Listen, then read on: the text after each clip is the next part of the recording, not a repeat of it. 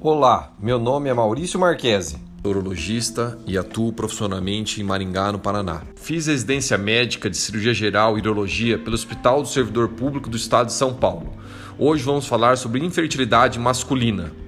O conceito de infertilidade é definido como a incapacidade de um casal obter gravidez espontânea após um ano, mesmo com uma vida sexual ativa e sem uso de nenhum método anticoncepcional.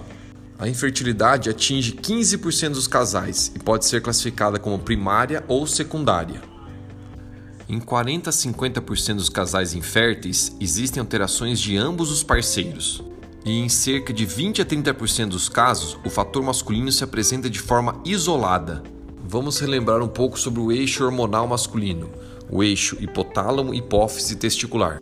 O hormônio GNRH produzido no hipotálamo estimula a hipófise a produzir as gonadotrofinas FSH e LH. O LH, por sua vez, vai estimular as células de Leydig nos testículos a produzirem testosterona. E o FSH estimulará as células de Sertoli nos testículos a produzirem o espermatozoide ou a espermatogênese. O mecanismo de regulação deste eixo acontece por feedback negativo. A duração da espermatogênese é de 42 a 76 dias. Ela se inicia na puberdade, ocorrendo em estágios e ondas, de modo a garantir a produção constante e diária.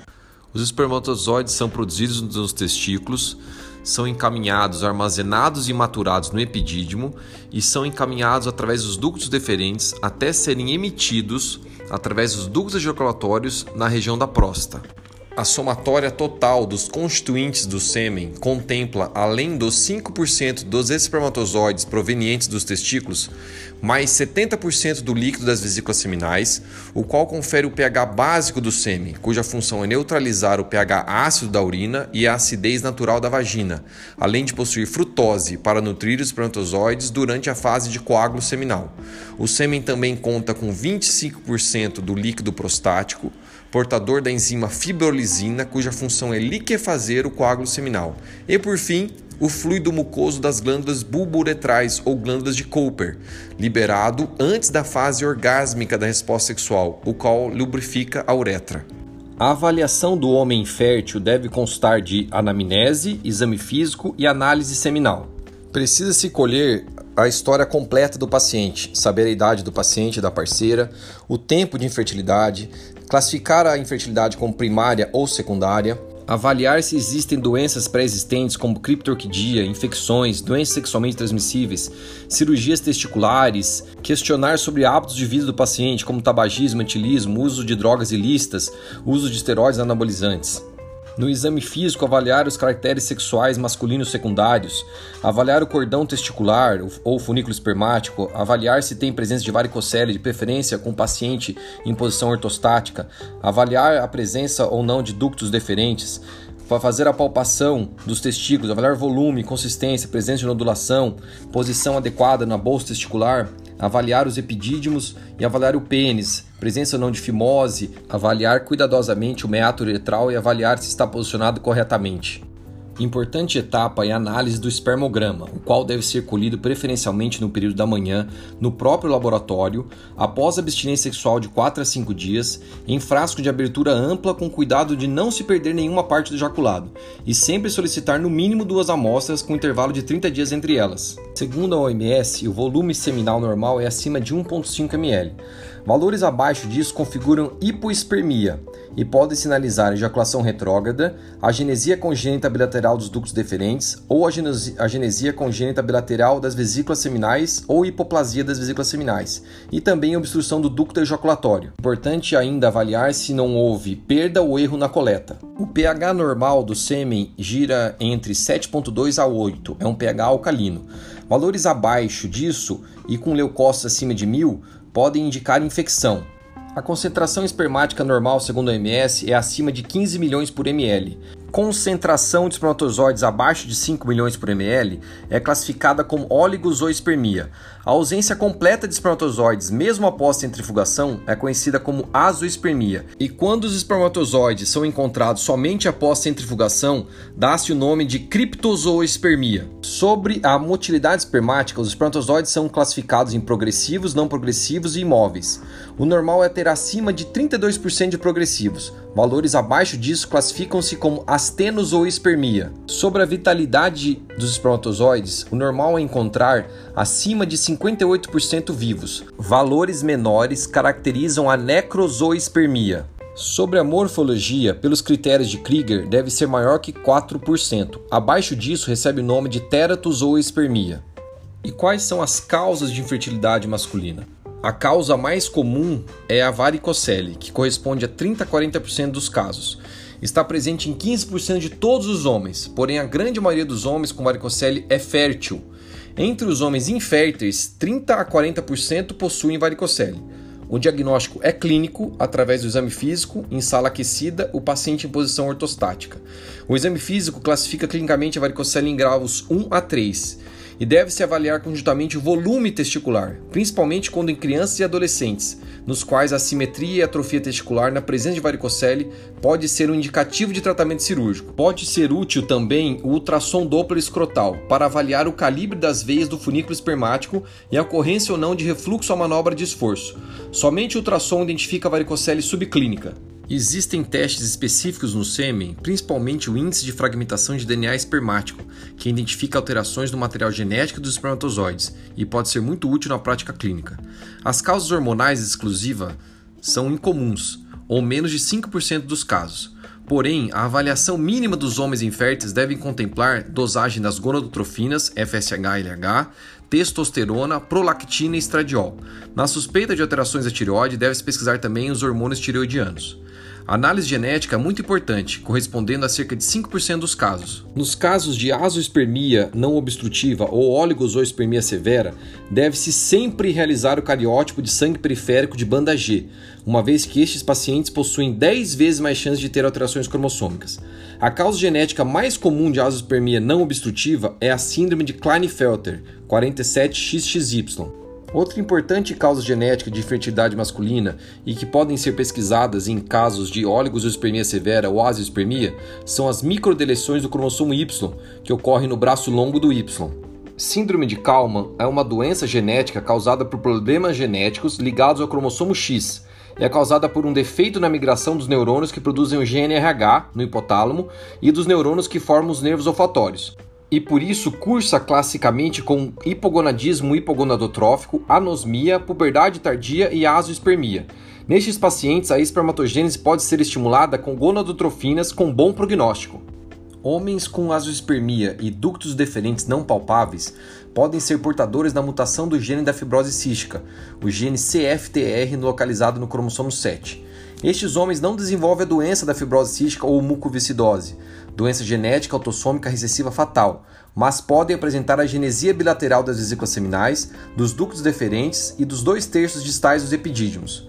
Em homens portadores desta alteração, deve-se pesquisar a mutação no casal, e caso a parceira também a tenha, a gravidez seria desaconselhada pelo risco de doença fatal na prole. Contudo, na genesia congênita bilateral dos ductos deferentes, a produção de espermatozoide está mantida e há possibilidade de reprodução através de técnica de ICSI. Alguns exames de imagens são importantes para complementar o diagnóstico. Ressonância magnética de crânio é indicada em condições de hipogonadismo hipogonadotrófico e quando associada a hiperprolactinemia, especificar a avaliação de célula túrcica. O ultrassom Doppler escrotal permite avaliar tumores testiculares ou criptorquidia e ainda suspeitas de varicocele quando o exame físico deixa dúvida ou em pacientes obesos. A medida do calibre do funículo espermático maior que 2,5 mm, associada a refluxo à manobra de valsalva e alterações seminais, pode ser um indicativo de tratamento cirúrgico de varicocele.